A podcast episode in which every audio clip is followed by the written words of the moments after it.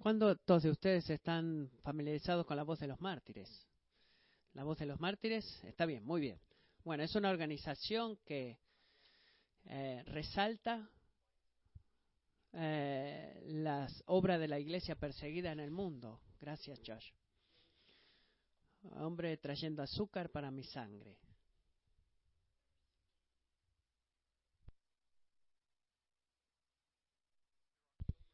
Eh, octubre de 2014 esta carta tiene este siguiente artículo. Dice, eh, lo leo como dice, Avila Damu y su familia fueron levantados por el, sonido de alguien golpeando la puerta del frente en su simple casa del norte de Nigeria. Eran las 11 de la noche eh, ya había pasado la hora de las visitas de los vecinos y la única razón por la cual alguien podría estar a la puerta golpeando a esa hora era porque era una emergencia o peor de que había un ataque en la villa.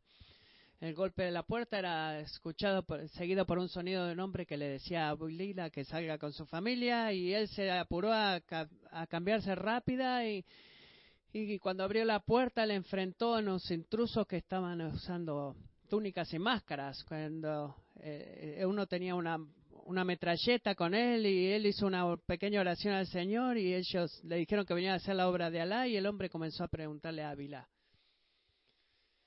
Le preguntaron su nombre, su profesión, si era un policía o si estaba en el militar, si era cristiano o musulmán. Y él dijo que era un cristiano. Su esposa estaba aterrorizada, sabiendo de que ellos eran eh, miembros de Boko Haram, la organización terrorista. Los intrusos entraron y le dieron la oportunidad de vivir y vivir una mejor vida si él se volvía musulmán y hacía la yihada, que era la profesión islámica de fe que incluye de que no hay Dios otro más que Alá y que Mohamed es su mensajero, Mahoma, perdón. Le hicieron, le pidieron incluso que se hiciera miembro de Boko Haram. Pero Abilá estaba preparado para morir y dijo, yo soy cristiano y siempre voy a permanecer como cristiano, incluso hasta la muerte.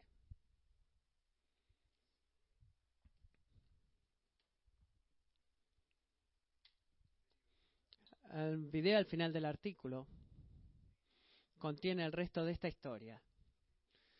A, le dispararon en el rostro eh, masivamente desfigurado y pudo vivir para contarlo.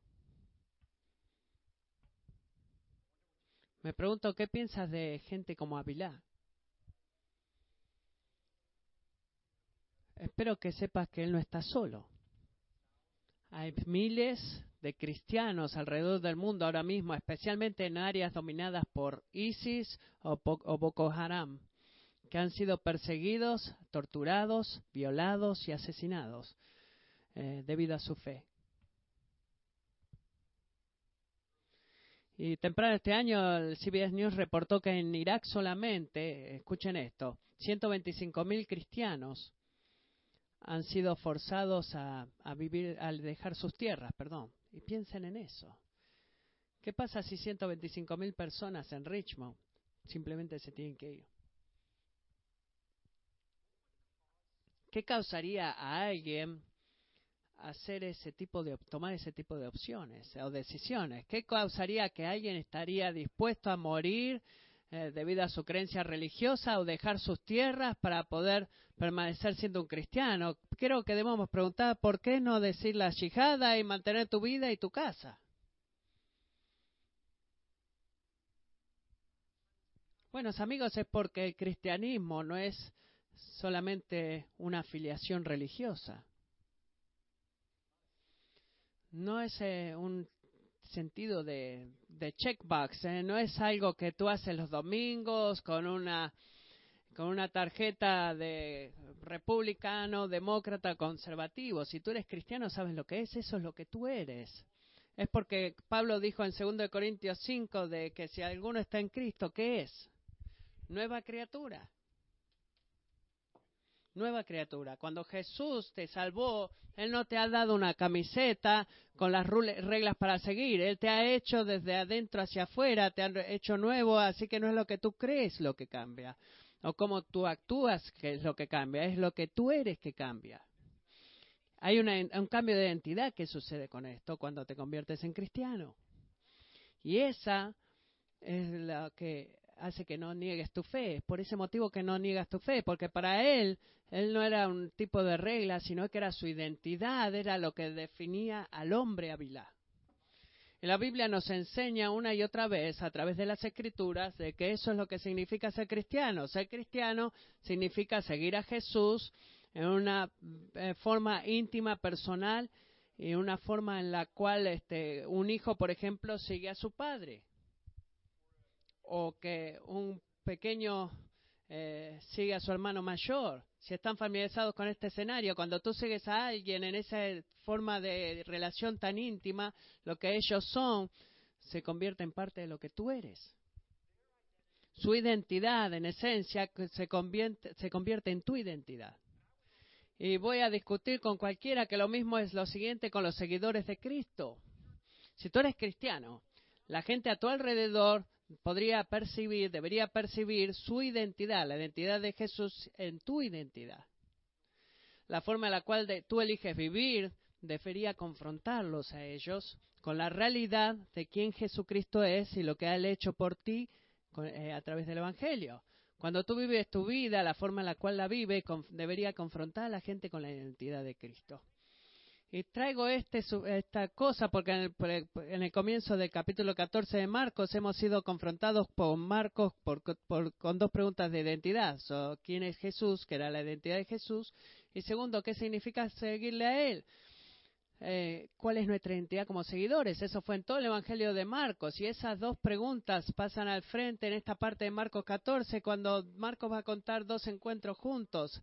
Una afirmación de identidad en la parte de Jesús y la parte de la identidad negada en la parte de Pedro, desde Pedro. Y miren esto de frente, lo voy a decir ahora para que no se pierdan luego en el sermón. El punto del mensaje no es eh, hacerte verdadero a ti, en la esencia, de que el mundo diga eso.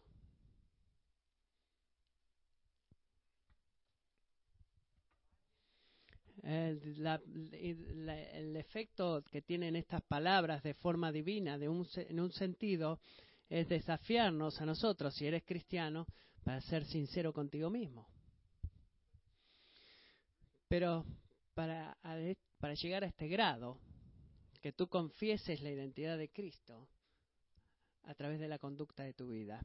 Y esa es la meta de este mensaje. La meta de esta parte de Marcos 14 es de que tú y yo seamos exhortados, motivados y a confesar la identidad de Cristo y conducir a través de la conducta de nuestras vidas, perdón. Así que la primera parte de la pregunta es la identidad de Jesús. Quiero que miremos qué dicen estos versículos y qué afirman estos versículos acerca de Jesús. Número uno, piensen esto de Jesús y su identidad. Jesús es un hombre justo. Miren el versículo 55. Los principales sacerdotes y todo el concilio procuraban obtener algún testimonio de, ¿para qué? Para dar muerte a Jesús. Es lo que debemos recordar, que en los últimos tres años Jesús había, eh, se había comprometido en el ministerio público, le enseñaba a la gente, predicaba la palabra, sanaba a los enfermos, alimentaba a los hambrientos, algunas personas lo amaban y otras lo odiaban uno de los grupos que lo odiaba eran los poderes religiosos que había en ese momento, llamados este, sumos sacerdotes, escribas y ancianos. Y ese grupo era escuchado del Sanedrín, un concilio religioso que eh, eran los que decían, estaban en Jerusalén y ellos estaban, este, eh, se sintieron atemorizados por su autoridad, la de Jesús. Jesús expuso su, la hipocresía de ellos y repetidamente eh, ofendió la, el orgullo religioso que tenían, revocándolos de lo que Dios aceptaba y lo que no aceptaba y que ellos consideraban buenas obras y que Dios decía que no. Volviendo a la palabra del, de los labradores, cuando el viñero, los viñeros, viñadores señal, simbolizaban a la gente y Jesús les dice a los del Sanedrín, ¿qué haría Dios? Dios va a venir y destruir a los labradores o el dueño y darle la viña a otros. Y eso no les cayó muy bien a estos líderes. No estaban bien con estas palabras y no querían que y no iban a hacer este un libro de parábolas como esta porque ellos sabían que estaban hablando de Jesús hablaba de ellos. Y no es sorpresa para nosotros que al comienzo de Marcos 14 leemos que esto que el sumo sacerdote y los escribas estaban buscando la forma de aprenderlo y matarlo.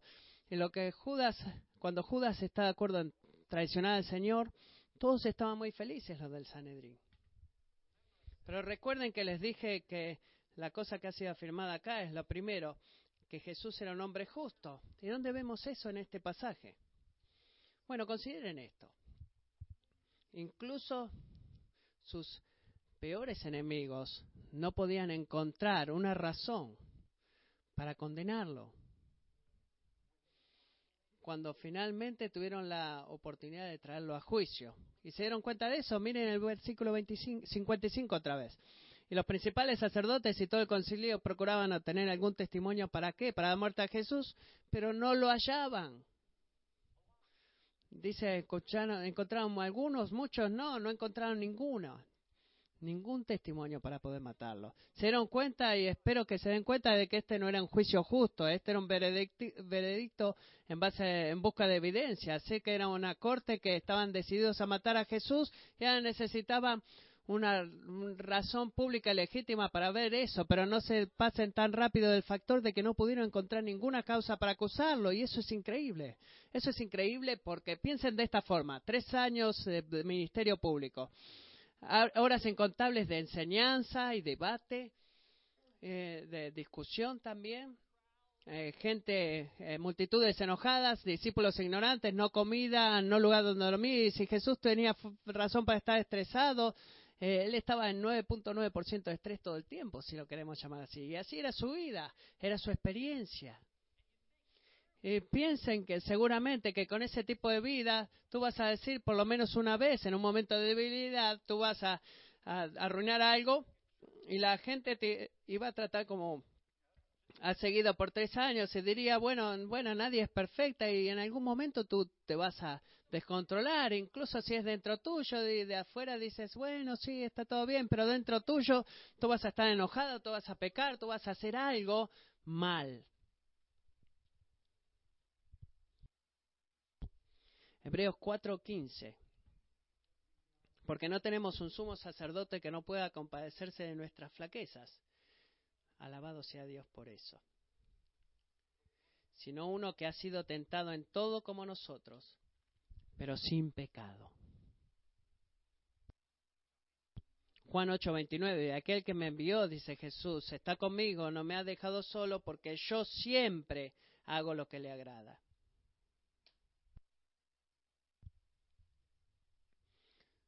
Tú no puedes decir eso. Yo no puedo decir eso.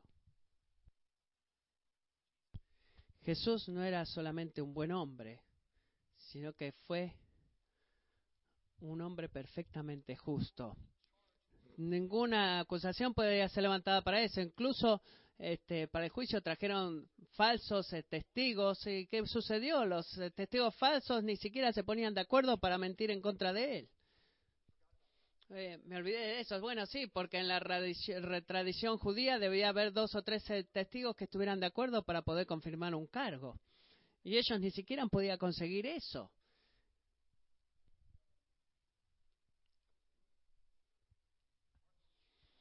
Marco nos eh, explica esto por alguna razón, y lo escribió, es para recordarnos, porque dice el el verso 55 y después en el versículo 59 que Jesús era absolutamente inocente y fue el único hombre absolutamente inocente que alguna vez vivió. Y esas son buenas noticias para ti y para mí por dos razones. La razón número uno es que si Jesús tuviera el más pequeño marca de pecado por el cual hubiera sido declarado culpable y hubiera tenido que morir por su propio pecado. Razón número dos es de que porque él, él ha, eh, ganado una justicia sin manchas a través de su obediencia, él te ha dado a ti para ser cristiano eh, y es que lo puede llamar la perfecta justicia de Dios.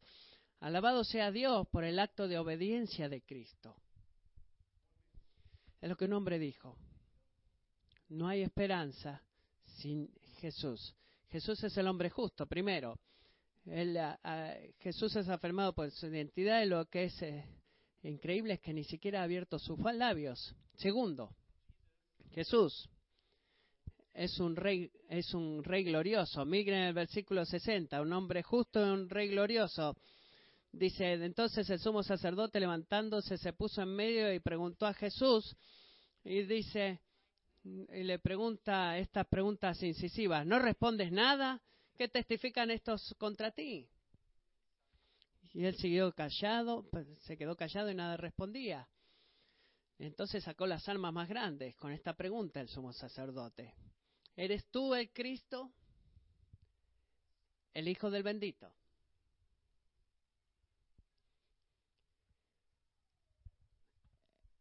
Ese es el momento de la verdad. Eso, iglesia, es la pregunta que estuvimos esperando por 14 capítulos para que Jesús respondiera. Tenemos un montón de evidencias de, que afirman que sanó a gente, levantó a gente de la, de la muerte, resucitó muertos. Y la gente alrededor de Jesús, incluso Pedro en Marcos 8 contestó de quién eres, y cuando él les preguntó quién eres, y él dijo, tú eres el Cristo, pero Jesús directamente no había respondido esa pregunta. Así que imagínense la tensión en ese momento. Imagínense el silencio, un consejo de 70 hombres, y el sumo sacerdote al final hace la pregunta que todos estaban muriéndose por escuchar que Jesús dijera, o respondiera, perdón. Imagínense la tensión de ese momento.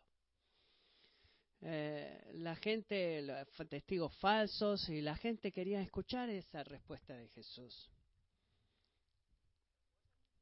Y, no era una pregunta inocente, era una pregunta planeada porque el clamar ser el Hijo de Dios como es de clamar ser Dios y es clamar ser el Mesías, el siervo del Señor que el pueblo judío había estado esperando por miles de años. Y el Mesías no era solamente un superhombre, sino que era un mensajero divino que iba a traer el reino de, de Yahvé a la tierra, y eso era masivo y tenía una implicación política en la mente de los oyentes de Jesús. Y así todo, todos ellos están escuchando eh, atentamente y una cosa era clara, de que no había forma de que un hombre que había sido arrestado y estaba ahora sentado bajo juicio por otros hombres, podría ser el Mesías. En la mente de ellos eso no cabía. Jesús es el Mesías.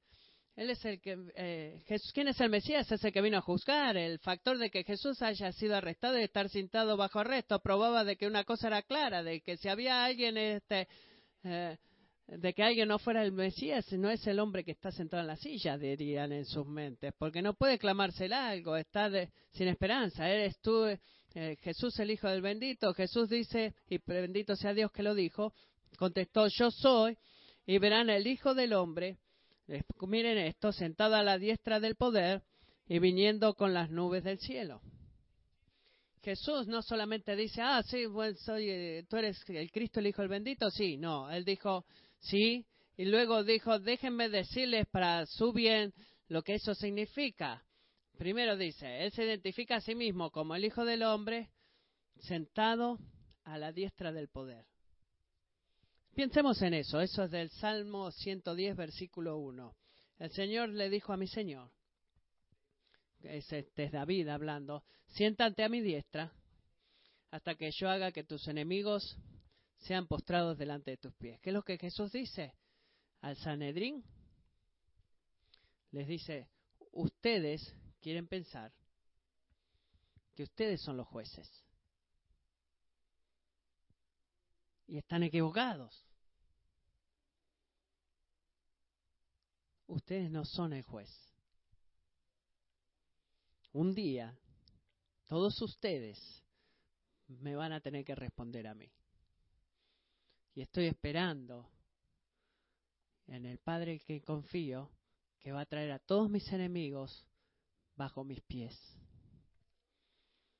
Es la primera cosa que la afirma. Lo, seguro que, lo segundo que afirma, Jesús se identifica a sí mismo como el Hijo del Hombre bajando de, las, de la nube de los cielos. Ese es Daniel 7. Daniel profetiza, Daniel 7.13. Seguí mirando en las visiones nocturnas y en las nubes del cielo venía uno como un hijo de hombre que se dirigió al anciano de días y fue presentado ante él.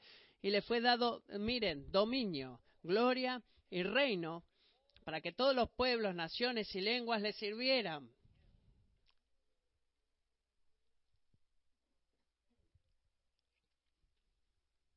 Amén. Su dominio es un dominio eterno que nunca pasará y su reino uno que no será destruido. ¿Se dieron cuenta de que ese es el por qué vivimos en, esta parte del universo? No vivimos en un universo moral porque las morales son herramientas para aquellos este, que sobreviven. Estamos viviendo en un universo moral porque el universo fue creado por un Dios moral que merece ser adorado. El Sanedrín anticipaba al Mesías, el Cristo, como este libertador nacionalista que restauraría la gloria de la nación de Israel. Y Jesús básicamente diciendo lo que Daniel Sieven dice, buen amigo, no tan rápido. No soy solamente el rey de tu pequeña nación, sino que soy el rey del universo. Cosa número uno, soy tu juez. Segundo, soy también tu rey y el rey de toda la gente en este mundo entero de que tú nunca vas a conocer porque yo los he hecho a todos y yo reino sobre todos ellos. Hablando de, de, que te recontra, ¿no? Iglesia, quiero motivarte en una, eh, en una oración, esta oración en en Marcos debería enfocar todos nuestros pensamientos acerca de Jesús, deberían desvanecerse, porque Jesús no es un, buen hombre buscando por fanático, no es una figura religiosa entre, eh, entre otra burbuja de líderes, no es un campeón para la causa humanitaria, sino que Él es tu Señor, Él es tu Dios, Él es tu Rey. Y un día, toda la gente en este mundo va a tener que darle cuentas a Él por cada palabra que hemos hablado, cada pensamiento que cruzó nuestras mentes y cada cosa que hemos hecho. ¿Quién es Jesús? El hombre justo y glorioso Rey. Y finalmente lo único que, lo último que afirma, que Él es un siervo sufriente. Miren el versículo 64. 64. ¿Han oído la blasfemia? El sumo sacerdote dice, ¿qué les parece? Estudiamos blasfemia en esta semana y no es, no es un término con el cual estoy familiarizado. No sé si alguna vez ha venido a ti y te ha dicho, tú, has, tú eres un blasfemo. Escuchaste a ese hombre blasfemando. Eh, no, no, no me has pasado a mí que alguien venga con esa palabra. William Lane este, dice que cuando dicen que Jesús era un hombre blasfemo, era para deshonrarlo a él, al disminuir su majestad o depravándola a él de sus derechos con los cuales él ha sido eh, eh, nombrado. Eso es lo que significa la blasfemia. para arrestar a un hombre que clama ser Dios, era deprivar al glorioso Dios de toda su gloria y honor. Eso era lo que ellos escucharon. Versículo 64, todos lo condenaron diciendo que era digno de muerte. Un siervo sufriente. Y esta es la pregunta que tengo para ti. En el mismo momento, cuando Jesús aparece más débil, aparenta estar más débil, más débil y más eh, desesperanzado, ¿quién está a cargo de esta situación? Creo que al principio parece que ser que el Sanedrín está a cargo y el poder ciertamente era increíble el que tenía, pero ¿quién estaba a cargo?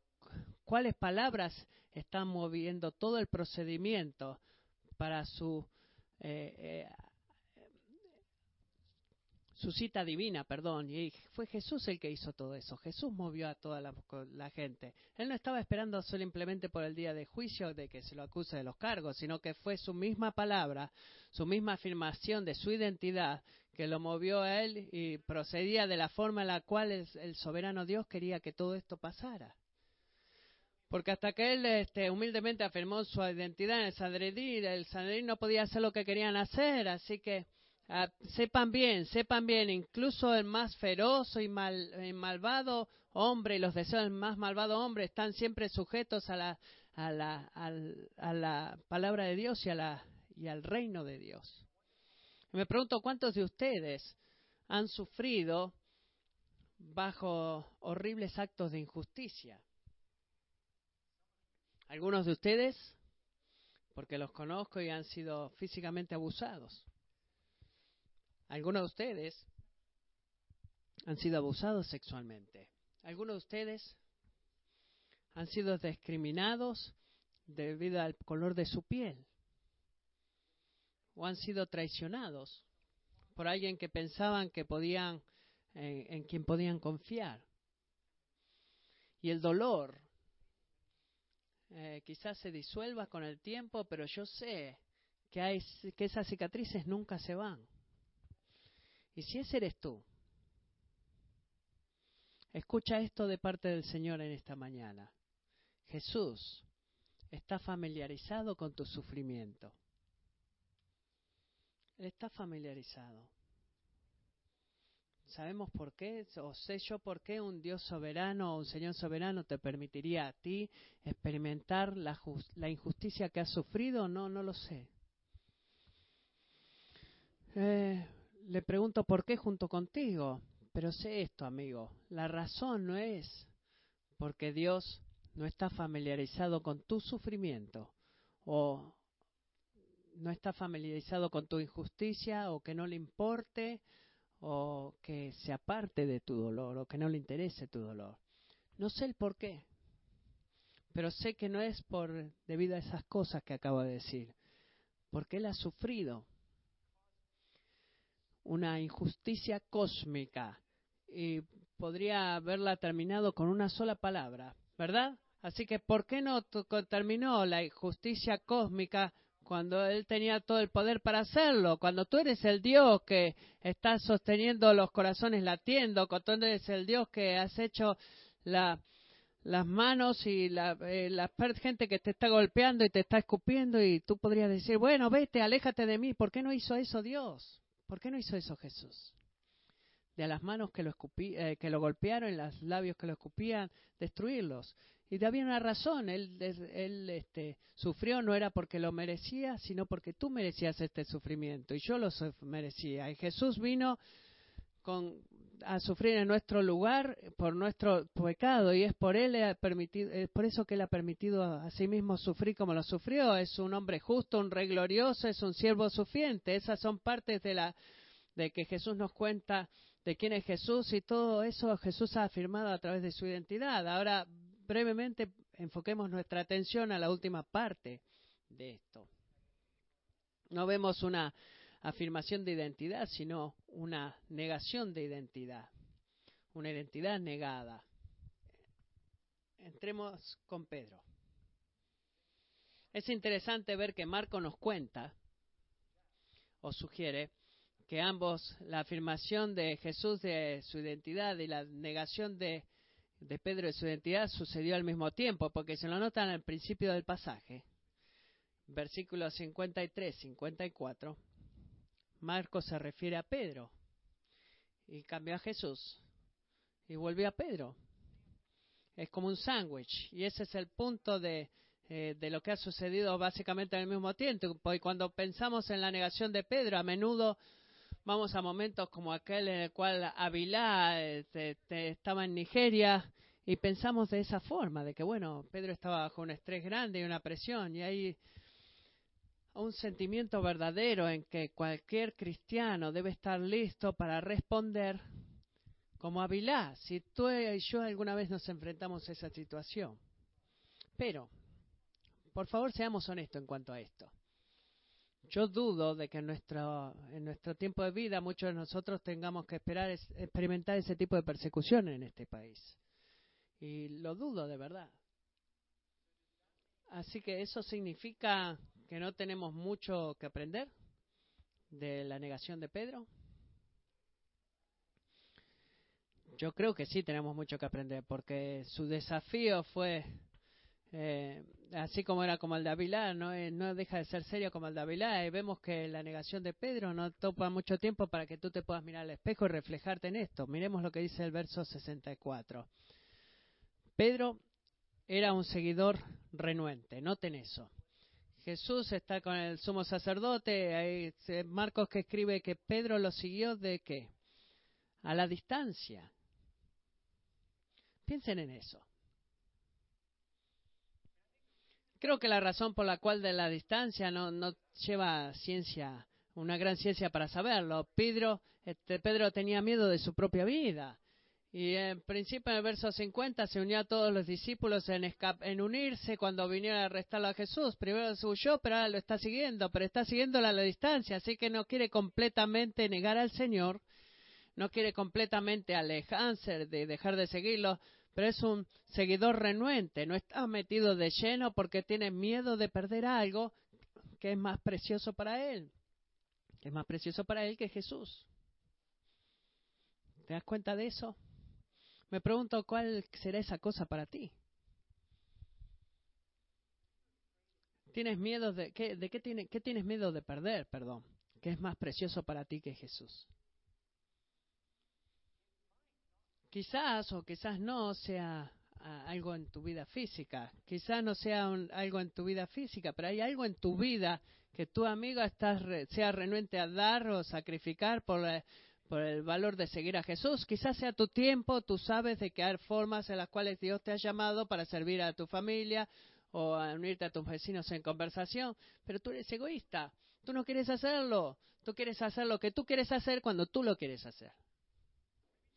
Quizás sea tu dinero. Bueno, sigues diciéndote a ti mismo, bueno, cuando las, las cuentas sean pagadas, y tenga un poco de dinero extra en el banco, bueno, ahí voy a dar el trabajo de la obra del ministerio de la iglesia y luego voy a ser generoso a mis hermanos y hermanas en necesidad, pero primero me tengo que encargar de esto. ¿Será tu tiempo? ¿Será tu dinero? Quizás sea tu sexualidad, o tu trabajo, o tus relaciones con los no cristianos que tú sabes que te está alejando de Dios, pero eh, Pedro, eh, para Pedro fue su vida física lo que él tenía miedo, pero ¿qué dirías tú si eres honesto delante de Dios? En donde tú puedes ver que dice, Señor, te doy todo menos esto. Y hacemos eso, hacemos eso. Y eso es peligroso porque eh, siendo un seguidor renuente de, retener algo de, de Jesús, es para ti un, riesgo, no es por ser un seguidor renuente, sino porque también te conviertes en un seguidor infiel. Esa es la segunda cosa que vemos de Pedro. Y Pedro lo niega tres veces de que es un seguidor de Cristo y la tercera vez lo dice más fuerte, eh, que Dios me maldiga si esto no es verdad. Miren el versículo 71, ¿qué le está diciendo? Miren, eh, noten esta frase. Eh, yo no conozco a este, pero él comenzó a maldecir y a jurar, yo no conozco a este hombre de quien hablan. Piensen en eso. No es difícil reconocer de que Pedro está negando su identidad como seguidor de Cristo, pero miren también qué pasa acá. Pedro no solamente está negando su identidad, sino que está negando la identidad de Jesús también. Yo no sé quién, quién es él, no sé quién es él o, quién es quién. Este hombre de quienes ustedes hablan. ¿Qué sucede, Pedro? ¿Qué pasó con esa frase que tú dijiste, tú eres el Cristo? ¿Cómo Cristo se convirtió en este hombre de quien ustedes hablan? Bueno, te digo, en ese momento, la joven sirviente y las otras personas se convirtieron en el Dios funcional de Pedro. Su opinión, su evaluación, su, su opinión de él les importaba a él más. Y para otra gente de Dios, pues esto se convierte en su Dios. ¿Y quienes dicen para la gente, Dios es mi Dios? Esta gente es mi Dios, es el temor del hombre. Lo que primero Cristo, Pedro identificó como el Cristo, no se convirtió en nada más de este hombre de quien ustedes hablan. Así que iglesia, piénselo de esta forma, este es el punto. Si tú eres un seguidor de Cristo, en nuestra, cada palabra que tú hablas, cada acción que tú tomas, no es simplemente afirmar o negar quién tú eres, todas tus palabras, tus acciones afirman o, o niegan quién es Jesús también. Y es importante ver esto también. Piénsalo de esta forma. Si Jesús es un hombre justo, ¿qué tipo de acciones en nuestra parte afirman la identidad de Jesús? Cada elección para buscar con confianza en nuestras buenas obras y recostarnos completamente en la palabra de nuestro Salvador para, para honrar a Dios. Esa es la elección que afirma nuestra identidad, lo que, lo que niega nuestra identidad como hombre justo y rey es querer probar tu propia justicia a través de tus acciones. Si Jesús es un rey glorioso, ¿qué tipo de acciones funcionalmente niegan esa identidad? Bueno, cada cosa que hacemos o elegimos, lo que pensamos que está bien, en lugar de someterlo a lo que Jesús dice que está bien. La negación de que es un, eh, eso niega que Él es un Dios glorioso y nos pone a nosotros como diez. ¿Qué otras cosas niegan tu, su opción? Todas cosas, pensamientos que hablamos, nuestro tiempo, nuestra sexualidad, que no sometemos a su voluntad como se refiere en la Biblia. Todas estas cosas afirman a Jesús como rey si la seguimos. Si no, no. Piénsalo de esta forma. Si Jesús es un siervo sufriente, ¿qué tipo de acciones funcionalmente niegan esa identidad?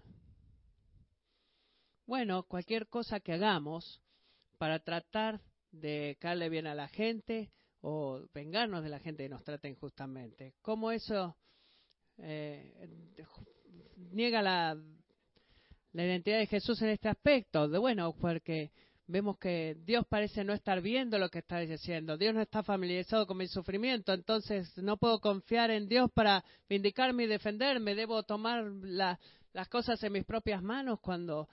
Y eso es lo que hacemos cuando hacemos eso. Tú estás negando la identidad de Cristo como un siervo sufriente cuando tú tomas la venganza en tus propias manos. Que cosa de acciones afirman que Él es el siervo sufriente. Cada opción que tú haces eh, en amar y, orar por la persona que te lastima. Así que, ¿cuál es, la, ¿cuál es el punto final de esta cosa? Sea que tú niegues o no a Cristo, no es un tema que es un test para tu vida. Eh, se prueba cada día de tu vida, no se prueba en un punto definitivo, se prueba cada día de tu vida, lo que tú hagas o no hagas, tus acciones confesarán la identidad de Jesús. Así que piénsalo de esta forma, la gente debería poder construir una eh, imagen fiel de quién Jesús es por la forma en la cual tú vives tu vida. Y en esencia deberían poder leer eh, a través de tus obras y tus acciones y verlo a Él. Esa es la prueba. Es lo que elegimos, ya sea que elegimos negar o no negar al Señor, o si vamos a funcionalmente confesar de quién es Él, y es ahí donde la caída de Pedro, su infidelidad, nos advierte y nos desafía a nosotros, iglesia, para considerar cada mañana eh, mis acciones el día de hoy van a reflejar la verdad de quién es Él, de quién es Jesús y lo que ha hecho por mí, o voy a negarlo. Tú tienes un momento de Pedro que se viene a ti para mañana. Jesús afirma su identidad, Pedro niega su identidad. Déjame terminar con esto. Alabado sea Dios de que no fue el final de la línea para Pedro. No fue el final de la línea. Pedro fue un seguidor renuente, seguidor infiel, pero lo último que quiero decir que Pedro fue un seguidor escogido. Él fue renuente, fue infiel, pero también fue un escogido. En Marcos capítulo 14 termina con esto que Pedro se aleja de la casa llorando. ¿Por qué estaba llorando? Porque tenía vergüenza, está llena, está llena de remordimiento. Bueno, ese es el llamado de Dios. ¿Te has dado cuenta de que, que Judas no sintió eso? El factor de que Pedro estaba llorando por lo que él hizo, de que había negado al Señor, eso fue el primer don de Jesús para Pedro. Fue el don de la convicción.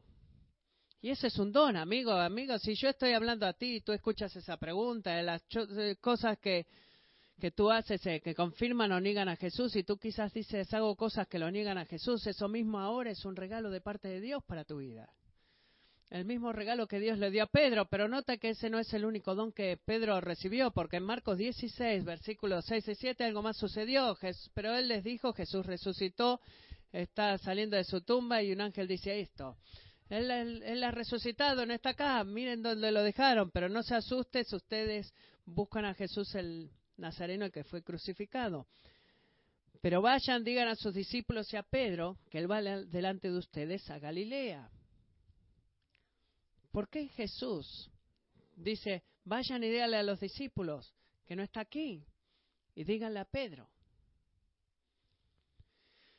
Porque el Señor quería que Pedro supiera de que eh, aunque tú has sido infiel, yo voy a permanecer fiel. Tú has sido renuente, mi hijo, pero mi, mi amor por ti no es renuente.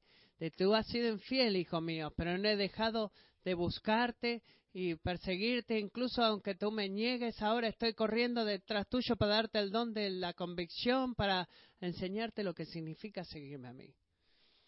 Él fue renuente, él fue infiel, pero él fue un escogido también. Como Padre Pedro dice en segunda de Timoteo, palabra fiel es esta, que si morimos con él, también viviremos con él. Amigo, oro en este día de que tú escojas confesar la identidad de Cristo a través de la conducta en tu vida. Ese es el llamado de Marcos 14, vivir de tal forma que tus acciones en esta semana afirmen quién Jesús es y lo que Él ha hecho por ti. Pero nota esto, en algún punto tú vas a caer. Y Jesús te dice, voy a estar ahí junto a ti. Quiero recordarte y debes recordarlo cuando tú lo haces, de que tú eres, si tú eres cristiano, tú estás en Cristo, que significa que su identidad en, el, eh, en un mundo verdadero y real es tu identidad, lo que significa que Dios el Padre no puede eh, desearte más a ti de lo que desea su propio hijo, o te desea a ti lo mismo que a su propio hijo. Kerry, si tú estás en la banda, puedes pasar al frente. Le pedí a Kerry si podíamos cantar este himno. Voy a leerlos por ustedes las primeras líneas. Vamos a ponerlo en la pantalla si no les molesta. Miremoslo juntos. Eh, iglesia, noten esto. Cuando tú tengas miedo que tu fe va a fallar, Cristo te, te sostendrá. ¿No es eso increíble? Cuando el tentador prevalezca sobre ti, Cristo te sostendrá. Tú nunca puedes este, sostenerte a través de las pruebas difíciles de la vida. Porque mi amor a veces parece eh, frío, Él debe sostenerme esta semana confesa la identidad de Cristo a través de la conducta de tu vida, pero sabe esto también. Tu esperanza para hacerlo es de que Jesucristo te está limpiando y Él no te va a dejar, no te va a soltar. Cantemos.